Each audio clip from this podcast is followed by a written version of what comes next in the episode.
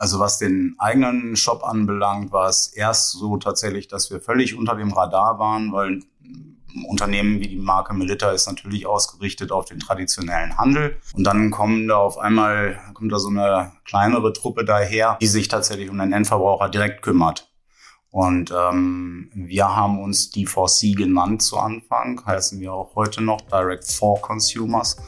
Und ähm, das fing erschleichend an. Das wurde besser. Wir haben immer mehr Ideen entwickelt, wir haben immer mehr verstanden. Wir haben unseren Shop auch deutlich verbessert über die Jahre. Und wir waren schon vor der Pandemie nicht mehr unter dem Radar intern. Wir waren schon in einer Umsatzbedeutung, dass wir deutlich wahrgenommen worden sind. Und dann kam der Corona-Effekt, der hat uns nochmal geboostert und mehrere Jahre nach oben katapultiert, wie so viele andere auch. Heute durften wir an der Handelbar wieder einen ganz besonderen Gast live und in Farbe begrüßen.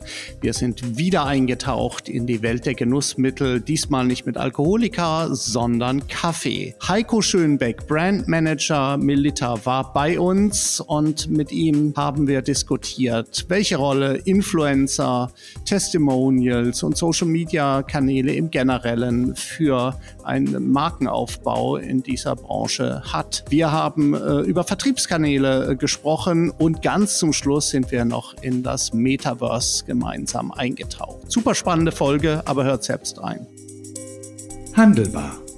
Der Podcast des IFH Köln. Wir schenken Brancheninsights ein.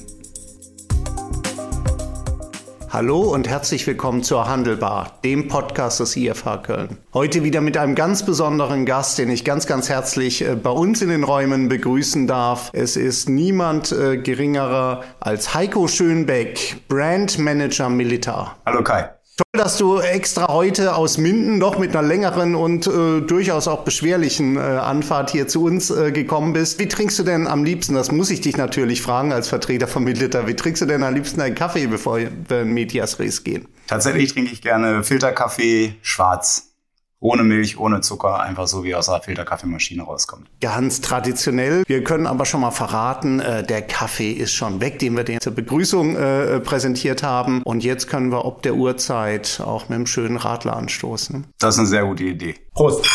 Schön, dass du äh, da bist, dass du, dass du gekommen bist, um, um deine Insights hier zu teilen. Wir kennen uns ja jetzt, glaube ich, so fast schon äh, neun Jahre äh, hier, Mitglied bei uns im, im äh, Roundtable. Ähm, Heiko, was sollte man, bevor wir jetzt gleich äh, in, die, in die Themen äh, einsteigen, was sollte man über dich äh, wissen, der dich nicht so gut kennt wie ich? Ja, ich bin seit ungefähr 14 Jahren mittlerweile fast bei Melita. Davon jetzt neun Jahre tatsächlich E-Commerce. Äh, hatte damals die Chance vom Controlling in den Vertrieb zu wechseln, vorher immer Vertriebscontroller, Projektcontroller. Und dann bin ich äh, endlich in den Vertrieb gekommen, mache E-Commerce mit Leidenschaft seitdem und äh, habe also das gesamte Wachstum, das wir schon hingelegt haben, national, international begleitet und den weiteren Ausbau der Shops mit begleitet. Das macht irre viel Spaß und ist ein super Team und es bringt uns richtig gut nach vorne. Ja, und du bist ja auch in einem, in einem sehr dynamischen Markt äh, ja unterwegs. Du selber trinkst, wie wir jetzt erfahren haben, ja noch ganz traditionell auch Filterkaffee, aber äh, wir haben ja vielleicht auch ein großes Revival oder ein Hype. Kannst du besser beurteilen, dass wir gleich was dazu sagen. Der Siebträgermaschinen, wir haben gesehen, die Kapselmaschinen, die äh, gekommen sind. Also es ist ja eine unheimliche Dynamik äh, jetzt in dem, in dem Markt äh, drin. Macht das das für euch den Job jetzt als Brandmanager eher leicht? Leichter oder, oder eher schwieriger? Das ist eine, eine gute Frage tatsächlich. Ähm, ich würde sagen, die Begeisterung für Kaffee, die in, in Deutschland, aber auch in anderen Ländern da ist, die ist spürbar, die ist online auch spürbar, weil unwahrscheinlich viele kleinere Anbieter auf den Markt kommen, online auch auf den Markt kommen, natürlich versuchen, ihre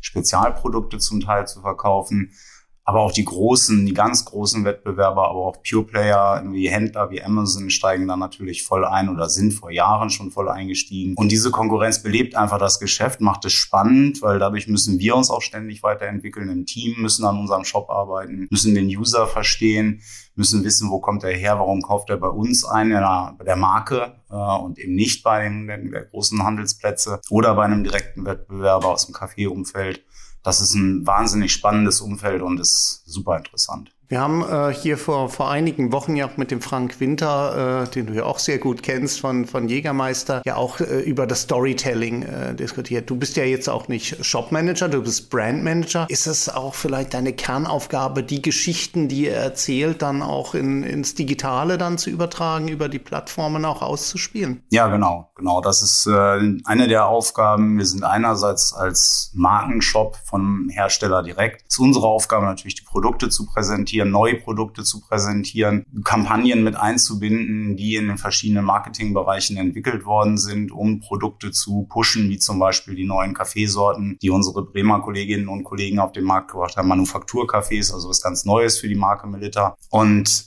das ist ein wahnsinnig spannender Spagat, den wir teilweise machen müssen. Ja, einerseits Branding, Andererseits wollen wir aber natürlich auch verkaufen. Also wir sind nicht nur ein, ein Schaufenster, wir sind umsatzgetrieben und vielleicht für den einen oder anderen Vertriebler ungewöhnlich deckungsbeitragsgetrieben tatsächlich.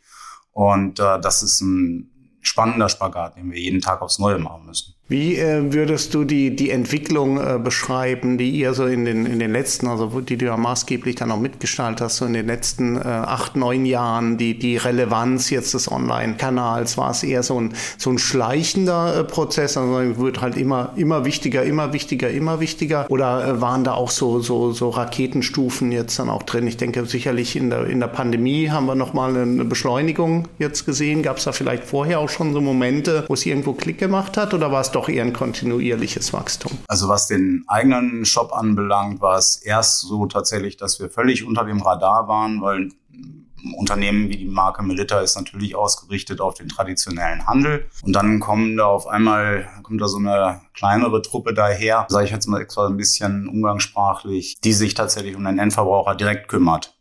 Und ähm, wir haben uns D4C genannt zu Anfang, heißen wir auch heute noch Direct for Consumers. Und ähm, das fing erschleichend an.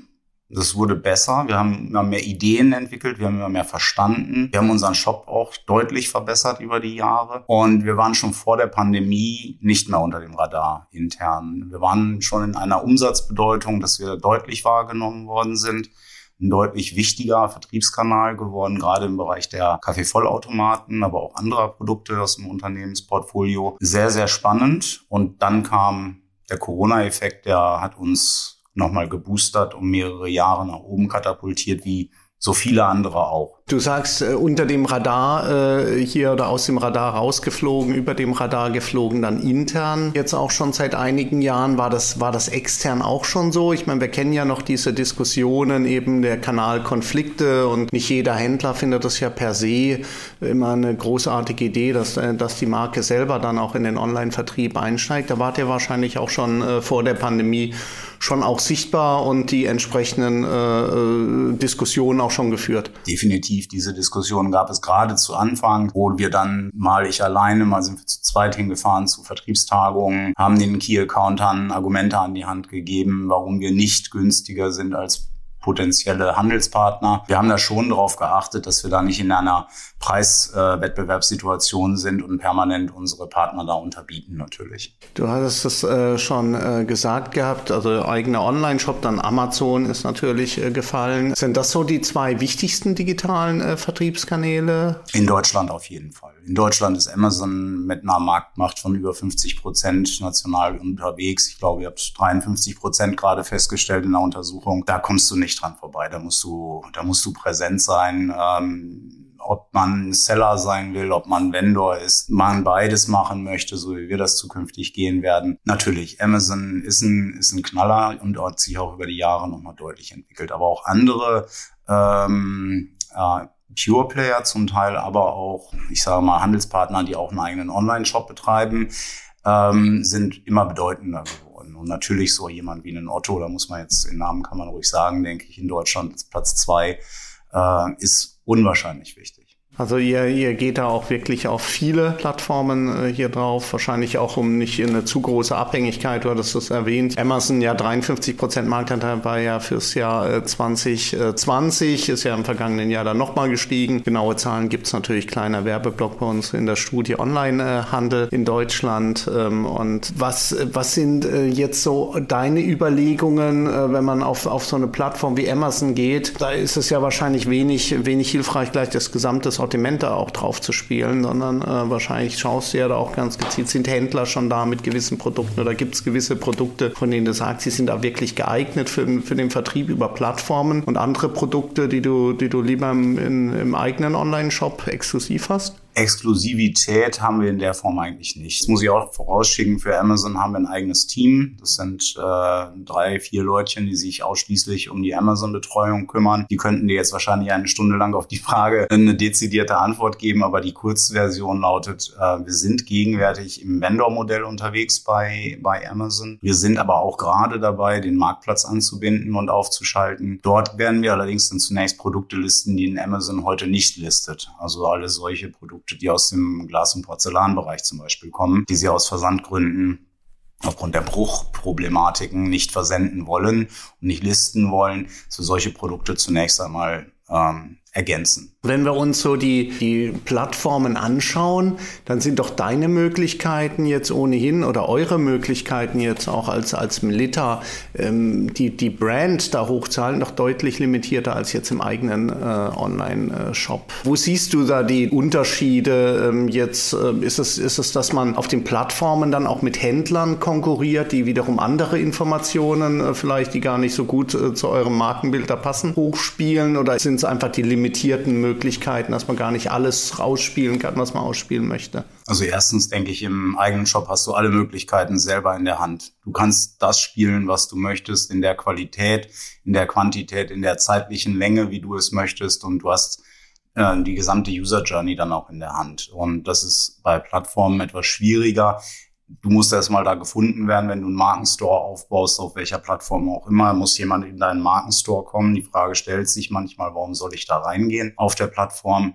Und auch den Content auszuspielen auf dem Einzelprodukt. Wenn ein Händler schon länger bei der Plattform gelistet ist, ist es sehr wahrscheinlich, dass sein Content ausgespielt wird und nicht unbedingt unserer. Das heißt, man muss wiederum kämpfen, dass der ähm, Top-Content, den wir vorhalten, tatsächlich auch dem Konsumenten im Frontend angezeigt wird. Das sind Probleme, die habe ich im eigenen Shop nicht. Es wird das angezeigt, was wir dem Konsumenten zeigen möchten. Und wenn wir Product Shots äh, darstellen möchten, dann machen wir das. Und wenn wir Moodbilder darstellen möchten, machen wir das. Und wenn es Videos sind, dann sind es Videos. Also das haben wir selber in der Hand. Der Top-Trend 2021 äh, im Onlinehandel war ja vielleicht das Thema Quick Commerce von Gorillas bis, äh, bis Flink. Ist das für euch auch irgendwo ein Thema? Also wir hatten uns mit Frank Winter ja äh, diskutiert. Für Jägermeister äh, natürlich ein relevanter Case, wo man sagt, gut, äh, es kommen auf einmal überraschend Freunde und äh, den möchte möchte ich dann offensichtlich doch das entsprechende äh, Getränk dann anbieten. Bei Kaffee ja wahrscheinlich weniger äh, ein Punkt oder äh, täusche ich mich. Und ich meine, erst recht eine Siebträgermaschine, die brauche ich ja nur nicht in den 15 Minuten. Nee. Also Quick Commerce ist tatsächlich ein sehr interessantes, sehr spannendes Feld, wie ich finde. Äh, ich glaube, es hat seine absolute Berechtigung in Ballungsräumen. Da komme ich auch wieder von der Profitabilität der Unternehmen her. Ich persönlich bin auch der Meinung, dass sie da tatsächlich ihre Berechtigung haben. Hier stellt sich so ein bisschen immer die Frage nach der Nachhaltigkeit, also vor allem soziale Nachhaltigkeit. So ein, so ein Thema weiß ich immer nicht so ganz genau. Und tatsächlich auch das Thema profitabel zu sein damit. Also ich muss meine verschiedenen kleinen Lagerpunkte haben, die müssen wieder angefahren werden von dann doch wieder Lorries, die da die Sachen hinbringen. Die Fahrer kommen, holen die Sachen ab, bringen sie ganz schnell zu den Konsumenten. Das ist also so die so die große Einordnung für mich und ähm, abgestellt auf die Marke Melita. Wir beobachten das, wir haben dann Auge drauf, ja. Wir sind aber nicht unmittelbar selber daran beteiligt, weil wie du sagst, so ein ähm, elektrisches Produkt, nein, äh, das, da glauben wir nicht dran. Und äh, auch die Kaffeeprodukte ähm, wird man vorhalten oder eben in anderer Form sich dann liefern lassen und nicht unbedingt dann das Pfund äh, Filterkaffee oder das Kilo ganze Bohne. Von der äh, Flaschenpost mal zu den, äh, vielleicht zu, zu Insta, äh, TikTok, äh, Facebook und äh, Co. Ich denke jetzt mal an, ans äh, Storytelling, dann bin ich mir doch ziemlich sicher, dass das ja auch Kanäle sind, mit denen du dich wirklich intensiv dann äh, beschäftigst. Zum einen, wie wichtig sind so Kanäle inzwischen für euch als Marke? Marke äh, Melita, um einmal die Brand hochzuhalten? Und zum anderen, wie denkt ihr da über diesen, diesen Transaktionsmechanismus äh, nach? Also nur weil die Leute dann eben äh, äh, jetzt eure Produkte sehen, müssen sie sie ja nicht zwangsläufig dann auch kaufen. Da muss man immer noch ein bisschen vielleicht auch nachhelfen. Ja, also bei den von dir genannten Social Medias wir schauen tatsächlich auf die Zielgruppen. Ähm, also deswegen spielt zum Beispiel in TikTok für uns keine Rolle. Im Moment noch nicht. Da hat sich das gewandelt in den letzten ein, zwei Jahren von den äh, Nutzern her, von den, also von der Altersstruktur der Nutzer her. Wird also immer interessanter und wird sicherlich in der Zukunft eine Rolle spielen. Gegenwärtig ist vor allem äh, Facebook und Instagram da hauptsächlich im im Bereich der Kampagnen, der Branding-Kampagnen. Wir machen kein Social Commerce direkt. Wir verlinken von den Kampagnen in den Shop hinein. Ja, auch auf Einzelprodukte. Es gibt auch Einzelproduktkampagnen, aber in aller Regel sind es Branding-Kampagnen. Und im Übrigen haben wir mal eine Kampagne gemacht, das ist noch gar nicht so lange her. Die wird im Moment noch final ausgewertet, analysiert, wie es damit weitergehen kann. Und zwar auf Pinterest. Und ähm, das war eine wahnsinnig spannende Geschichte. Ich glaube auch oder wir glauben auch, dass ähm, auch wenn Social Media nicht in unserem direkten Bereich ist, wir einen E-Shop machen, dass das Pinterest wahnsinnig spannend und interessant sein kann mit den unterschiedlichen Möglichkeiten, die ich da habe. Das war eine hoch erfolgreiche Kampagne mit einer sehr großen Reichweite, die erzielt worden ist. Also hat bei weitem unsere Erwartungen überschritten. Und das ist ähm, auf jeden Fall auch ein sehr spannender Kanal. Das hört sich ja äh, auch, auch so an, als, als wärt ihr da von, auch vom, vom Mindset doch sehr, sehr experimentierfreudig. Pinterest haben ja doch vergleichsweise wenige Unternehmen vielleicht so direkt äh, auf, den, auf den Schirm, wenn es um, um relevante Social-Media-Kanäle dann auch geht. Ist es so, dass auch die Organisation über den Zeitraum, die du jetzt beobachtest, doch auch da vielleicht experimentierfreudiger äh, geworden ist? Auf jeden Fall. Der Teil der Organisation Organisation, der sich darum kümmert. Also ich vergleiche uns immer, das ist so ein bisschen despektierlich, mit dem kleinen gallischen Dorf. Und da ähm, haben wir schon einige Charaktere mit drin, so wie es auch beim Asterix und Obelix der Fall gewesen ist, die etwas exponierter sind, die anders denken als in, der, in, der, in dem traditionellen Handelssystem. Und das ist auch gut so, das muss auch so sein. Äh, wir haben eine sehr, sehr gute Mischung aus äh, jungen Mitarbeiterinnen, Mitarbeitern, etwas älteren wie mir, Menschen, die schon länger bei uns sind, die frisch dazugekommen sind, unterschiedlicher Nationalitäten, Hintergründe. Das macht das Ganze sehr spannend. Und deswegen ist das ein sehr heterogener Bereich und deswegen auch durchaus experimentierfreudiger. Manchmal müssen wir uns an den internen Regeln und Regularien so ein bisschen abarbeiten, aber ähm, dadurch treiben wir auch die Organisation insgesamt. Also ein Punkt, der ja auch häufig äh, spaltet jetzt in, in Diskussionen, auch teilweise vielleicht in Organisationen, dieses Thema ähm, Influencer-Marketing, Testimonials, merken wir auch jetzt wieder, wir haben ja äh, verschiedene äh, Diskussionen hier auch über, über einzelne äh, Testimonials. Führt dann aber überhaupt noch für so eine Brand einen Weg dran vorbei? Muss ich nicht eigentlich diesen Weg gehen? Und äh, ich muss irgendwie versuchen, über Influencer entweder von außen oder dann von innen da äh, auch die Marke aus, aus der Richtung Richtung aufzubauen? Bei den Influencern glaube ich für unsere Marke nicht daran, tatsächlich. Ähm, wir haben das versucht, über die sogenannte Sales Unit Germany von uns ähm, haben wir da Kontakte aufgebaut oder mehr oder weniger hat die Organisation das gemacht, das Ganze gesteuert. Ähm, ich sage mal, die Erfolge waren da, ja, aber lange nicht in dem Umfang, wie man sie vielleicht von anderen Produkten, anderen Branchen kennt. Also ich bin felsenfest davon überzeugt, dass dieses Influencer-Thema äh, Relevanz hat, wenn ich ein Startup-Unternehmen bin und zum Beispiel darauf setze, als klare Vermarktungsschiene. Definitiv. Oder wenn ich Produkte habe, die ich, äh, die ich stapeln kann. Also sei es Schmuck, sei es Wäsche, ähm, Kosmetika, das kann ich alles stapeln zu Hause. Ich glaube, dafür sind das tatsächlich äh, relevante, relevante Vertriebskanäle oder Marketingkanäle, ja. Ähm, bei den Produkten, die wir vertreiben, glaube ich es tatsächlich nicht unbedingt. Das ist schwierig. Deswegen würde ich bei Influencern sagen, nein. Bei den Testimonials sehe ich es allerdings etwas anders. Egal auf welche Website ich gehe, egal welches Fernsehprogramm oder welchen anderen Kanal ich nutze, ich komme an einer äh, Diane Kruger nicht vorbei von WMF oder vor allem der Brad Pitt von DeLonghi. Ähm, die zeigen, und das zeigen auch die Marktzahlen von diesen Unternehmen, die zeigen, dass es wirken kann. Aber es muss natürlich sehr global eingebettet sein und sehr strategisch äh, eingeplant sein, ja. Ja, ich bin ja noch so alt, ich kenne auch noch den Militermann. Ja, ja. War ja auch jetzt, sag ich mal, vielleicht ein früher äh, Influencer, wenn man so will. Und grundsätzlich würde natürlich dieses Thema Barista, Kaffee, äh, gibt ja auch irgendwo was hier zum Storytelling. Also ähm, wir, wir werden mal sehen, wo, wohin äh, da die Reise führt. Ich finde, das Spannende ist ja tatsächlich auch für einen selber zu verstehen, welchen Impact die dann auch haben können in Bereichen, wo du es tatsächlich auf den ersten Blick überhaupt nicht denken würdest. Also ich tue mich da selber auch ein bisschen bisschen schwer mit der Einschätzung. Unheimliches äh, Phänomen. Also Fashion zum Beispiel, also ohne den richtigen Influencer sieht es halt schwierig aus für deine äh, Brand. Aber vom, vom Influencer, vom, äh, vom Militermann vielleicht, das hängt ja eng damit zusammen, Kompetenz vermitteln. Aber jetzt eher im Sinne von, von Beratungen, Services. Wir sagen ja immer, gut, die Beratung ist ja Stand heute immer noch ein Vorteil von stationären Konzepten. Man kommt und geht in den, in den Laden und hat dann hoffentlich eine kompetente und, und auch empathische ähm, Beratung ähm, vor Ort. Aber online passiert ja da auch eine ganze Menge. Wie denkt ihr über das Thema äh, Beratung online? Ähm, ist das eher so ein Thema, was man äh, technologisch versucht zu lösen oder sagt, gut, okay, schauen wir mal, was die äh, künstliche Intelligenz, schauen wir auf Chatbots, äh,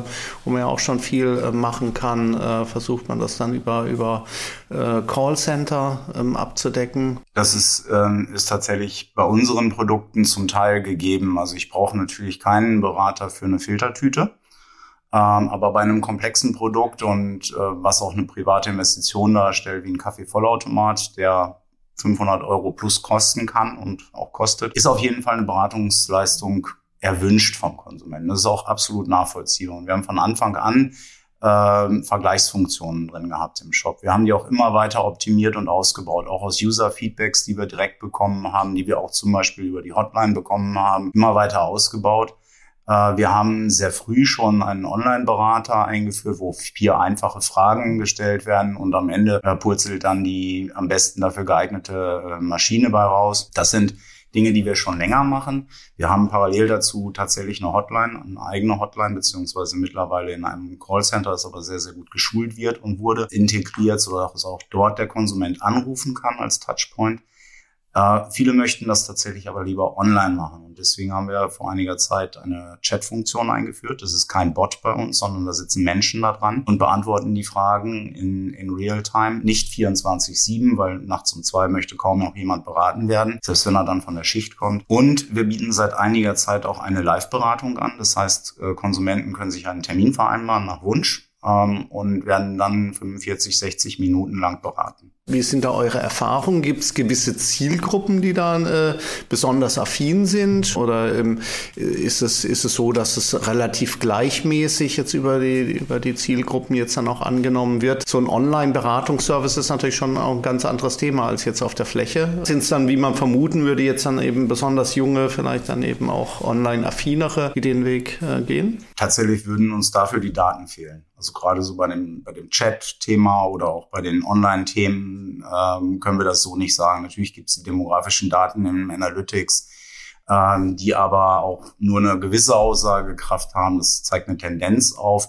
Und auch bei der Live-Beratung äh, erfassen wir diese Daten gar nicht erst, so dass wir auch gar nicht erst in das Datenschutzthema zum Beispiel reinkommen. Aber von der Akzeptanz ist es ein Thema, was so ein bisschen plätschert oder ist da ist da schon richtig äh, Schwung äh, drin jetzt von der von der Nachfrage? Tatsächlich sind wir überrascht gewesen ähm, von der Nachfrage nach der Live-Beratung, allerdings negativ. Es hat uns überrascht, dass die Nachfrage nicht so stark gewesen ist, wie wir sie erwartet hätten, weil wir halt die Nutzerzahlen kennen, zum Beispiel von Online-Berater von Vergleichsseiten etc., das wissen wir. Da hätten wir erwartet, dass noch mehr Nachfrage da ist. Also es ist etwas verhaltener, als wir es erwartet haben. Wir überlegen jetzt, wie wir das besser darstellen können, wie wir es noch präsenter machen können, dass wir diese Beratungsleistung vorhalten, sodass sich der Konsument da aus giebig informieren kann und beraten lassen kann. Bei den anderen ähm, Möglichkeiten, wie vor allem auch Chat-Funktionalität oder auch ähm, telefonische Beratung, da sind wir sehr stark aufgestellt und da ist auch eine sehr hohe Nachfrage. Ja, es ist ja eigentlich ja schon, man hätte ja jetzt vermutet, dass gerade jetzt in den, in den zurückliegenden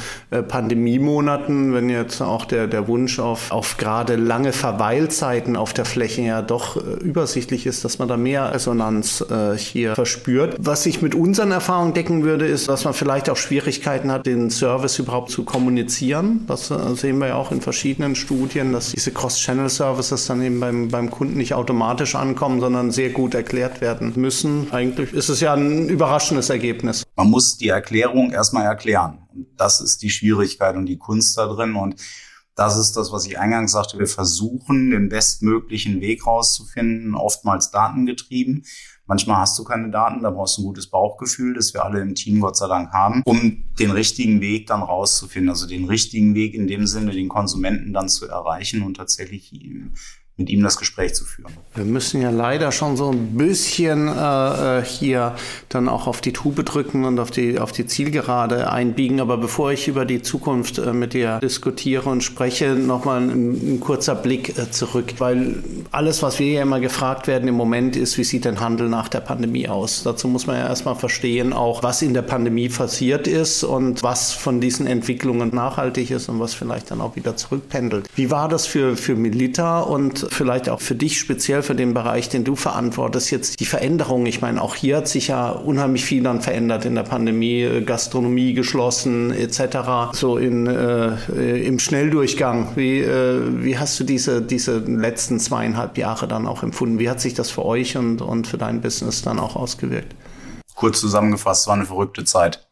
Also das Wort disruptiv benutze ich sehr, sehr selten, aber das war eine Disruption, definitiv. Also das kam von heute auf morgen, die Nachfrage war auf einmal da, Menschen sind zu Hause geblieben hatten zum Teil keine Chance, irgendwo anders einzukaufen, haben sich aber auch, also das betrifft dann so Produkte wie Kaffee, Filtertüten, Entkalkerprodukte, Reinigerprodukte, aber haben sich zu Hause auch aufgerüstet und eingerichtet. Also dieser äh, Cocooning-Effekt, äh, sich das Zuhause schön zu machen, wo ich auf einmal 24-7 bin, den haben wir auf jeden Fall festgestellt. Und zwar nicht nur online, sondern tatsächlich über das Gesamtunternehmen hinweg.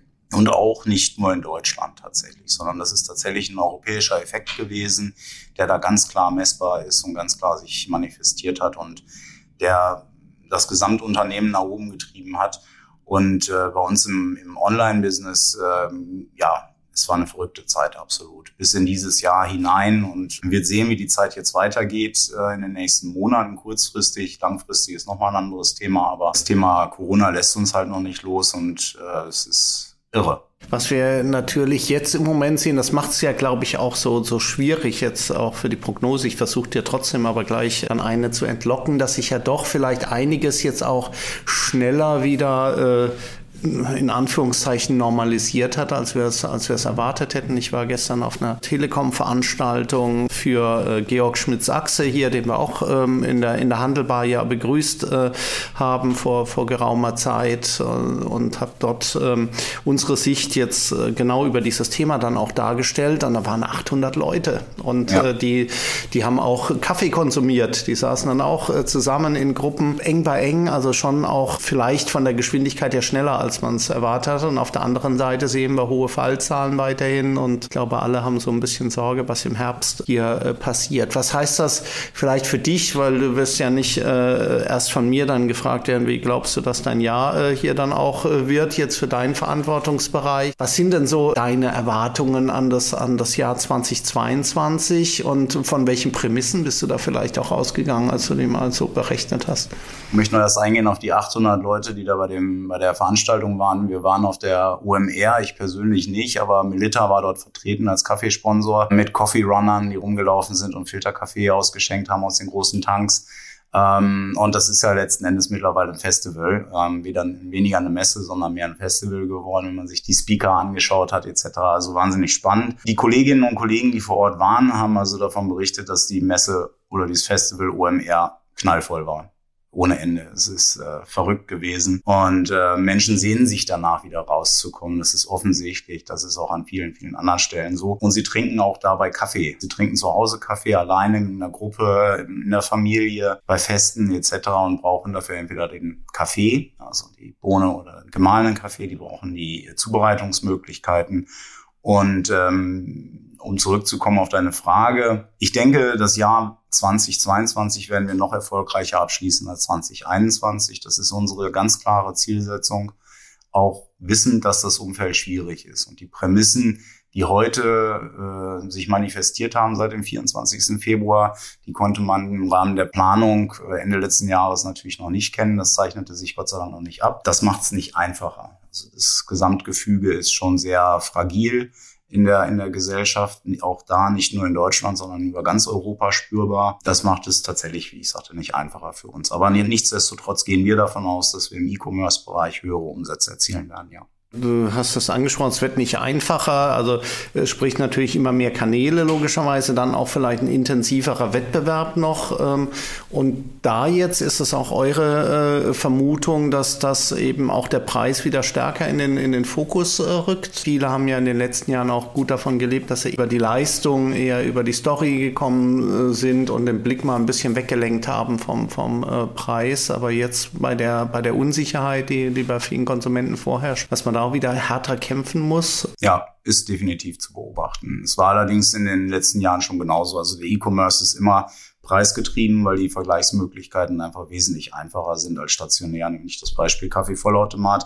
Wenn ich da stationär den Preis vergleichen möchte, dann liegen da manchmal 40 Kilometer zwischen den einzelnen Stores, die der Konsument fahren müsste, um den Preis zu vergleichen. Und wenn er zu Hause auf dem Sofa sitzt mit dem Tablet oder einem Mobile in der Hand, dann geht das wesentlich schneller. Hat das mit drei Mausklicks äh, hat er sich einen Vergleich zusammengebaut. Deswegen E-Commerce ist immer ein Stück weit preisgetrieben, aber ich würde sagen nicht nur.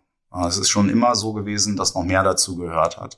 Vertrauen vor allem äh, Vertrauen in den, in den Shop, bei dem ich einkaufe, in die Marke, von der ich kaufen möchte, bis hin zu so trivialen Dingen wie Rückgabemöglichkeiten, äh, Abwicklungen etc. Und wie schnell kriege ich auch mein Produkt. Ich glaube, dass das tatsächlich nach wie vor wichtig ist. Wenn man sich den Markt so von außen jetzt mehr oder minder aus einer Laiensicht dann anschaut, würde man ja sagen, die letzte äh, große Innovation war vielleicht das Thema Kapselkaffee. Äh, äh ähm, lebt äh, der Markt davon, dass doch ähm, Kaffee so, so, ein, wie so ein Evergreen-Produkt ist?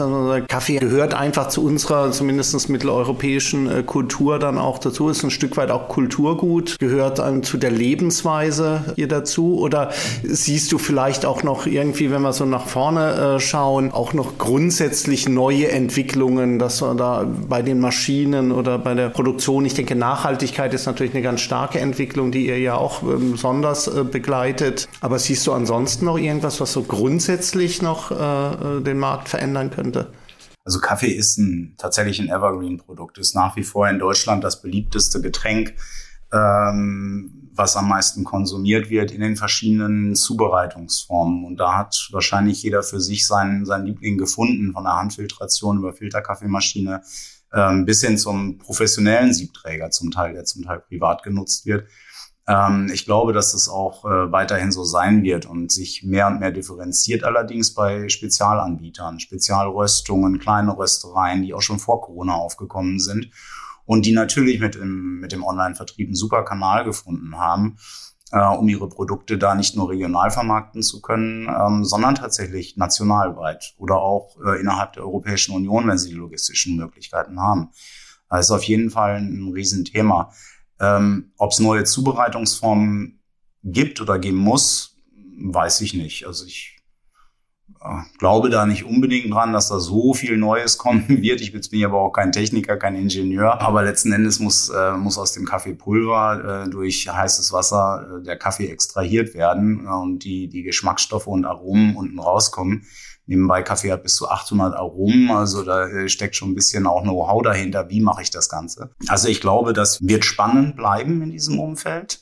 Kaffee mit vielen kleinen Anbietern, großen, ganz großen Anbietern, Händlern, Herstellern. Aber ich glaube, dass wir uns da auf einem sehr guten Weg befinden. Das ist spannend. Jetzt den Aspekt muss ich doch noch mal ganz zum Schluss noch mal reinbohren. Du, du könntest dir eine ähnliche Entwicklung vorstellen jetzt beim Kaffeebereich, wie wir ja gesehen haben, glaube ich, beim Bier. Eine hohe Konzentration auf der einen Seite bei den großen Anbietern und auf der anderen Seite sehen wir ja quasi in jedem Dorf dann auch eine Hausbrauerei, äh, die die dann so ihren eigenen, äh, ihr eigenes Bier und das könnte dann zukünftig auch der, der eigene Kaffee?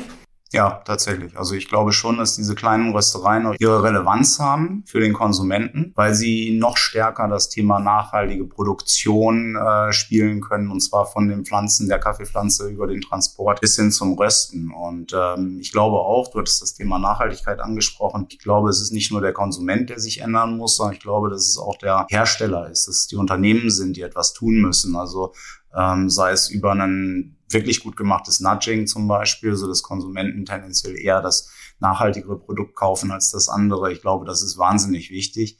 Wir versuchen da tatsächlich peu à peu auch besser zu werden, indem wir Reparaturservices anbieten, indem wir Garantieverlängerungen anbieten, indem du bei uns hunderte von Ersatzteilen kaufen kannst, die du selber an deinen Produkten austauschen kannst.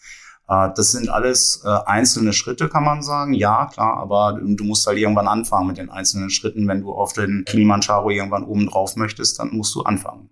Und äh, das ist, glaube ich, ein Weg, den ganz viele Unternehmen aus meiner Beobachtung zumindest, was die Öffentlichkeit anbelangt, noch gehen müssen. Du warst und bist halt ein perfekter Gesprächspartner, weil du hast meine letzte oder die Abschlussfrage äh, wunderbar antizipiert. Milita in fünf Jahren, wenn wir da mal versuchen, so weit nach vorne äh, zu schauen. Zum einen, was werdet ihr vielleicht anders machen? Oder zusätzlich machen im Vergleich zu, äh, zu heute? Was glaubst du, äh, wie ihr euch da grundsätzlich aufstellt und welche Bedeutung wird natürlich der Bereich, den du verantwortest, äh, dann in fünf Jahren haben? Ja, da vielleicht erst die Antwort mit dem Augenzwinkern. Äh, ich, ich, könnte mir vorstellen, dass man mit seinem äh, Milita-Avatar oder mit seinem Avatar im, in der Sandbox, im Meta, im Decentraland, im Milita-Café sitzt, äh, seinen Milita-Café trinkt, mit dem Milita-Token bezahlt. Das wäre so eine, oder ist eine Vorstellung, die ich auch nicht für ganz unrealistisch halte. Deswegen nur mit so einem zarten Augenzwinkern. Ich erwarte mir da schon eine wahnsinnige technologische Entwicklung in den nächsten fünf Jahren. Und äh, jetzt wieder ein bisschen ernsthafter erwarte ich eine Disruption, eine nochmalige Disruption, was die Technologie anbelangt. Also die Technologie, die hinter einer, hinter Metaversen steht, wird übertragen werden, glaube ich, in den reinen E-Commerce, weil was sich seit 20, 25 Jahren nicht geändert hat im E-Commerce, sind diese wahnsinnig langweiligen Listenseiten. Also egal, ob das Kategorielisten sind oder Suchlistenseiten, die sind langweilig.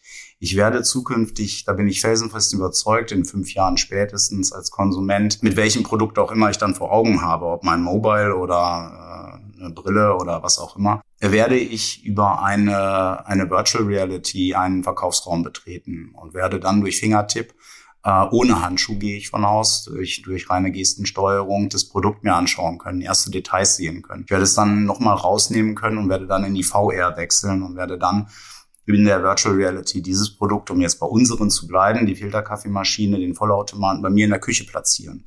Ich werde ihn da platzieren, wo ich ihn haben möchte und dann noch ein Klick und ich habe ihn gekauft. Also diese Disruption, diese, dieses Verschwinden dieser langweiligen Listenseiten würde ich tatsächlich erwarten für die nächsten fünf Jahren, fünf Jahre und auch eine damit Veränderung, komplette technologische Veränderung des Checkout-Prozesses. Das glaube ich definitiv. Und ähm, da steckt viel Technologie hinter, da steckt dementsprechend auch viel Geld dahinter. Ähm, und da glaube ich, äh, muss man frühzeitig aufspringen. Das ist, ähm, ist definitiv so. Und insgesamt wird sich der E-Commerce halt rasant weiterentwickeln. Ähm, das ist jetzt ein Sprung gewesen, den wir national und weltweit gemacht haben. Äh, wir werden nicht wieder dahinter zurückgehen, das glaube ich nicht. Die, der Wachstumspfad wird weitergehen. Äh, und die Aufgabe von Melita wird es sein, an allen Touchpoints, so wie wir das heute auch schon machen, auch zukünftig zu sein, wo der Konsument uns erwartet ihn da abzuholen, ihm unsere Geschichte zu erzählen, unsere Produkte zu zeigen äh, und sie ihm dann schlussendlich zu verkaufen. Darum geht es. Das war ein wunderbares Schlusswort. Heiko, vielen, vielen Dank für deinen Besuch an der Handelbar. Hat äh, riesig Spaß gemacht und äh, tolle Insights mir äh, dann auch geliefert. Vielen Dank, Heiko. Ja, vielen Dank. Hat mir wahnsinnig Spaß gemacht. Das war die heutige Handelbar mit Heiko Schönbeck, Brandmanager Militar. Jemand, der seinen Kaffee zwar traditionell denkt und trinkt, aber im E-Commerce immer nach vorne schaut, die neuen Entwicklungen auf dem Schirm hat und äh, stets auch den Kunden und die Kundin im Blick. Am 10. August begrüßen wir an gleicher Stelle Stefan Markel, COO der Penny-Märkte. Das wird sicherlich auch sehr spannend und dann werden wir dort an auch diskutieren, welche Bedeutung Kaffee denn für Penny hat. Bis dahin wünsche ich euch allen eine gute Zeit, bleibt gesund, erfolgreich und zuversichtlich. Schöne Grüße aus Köln, euer Kai Hudex.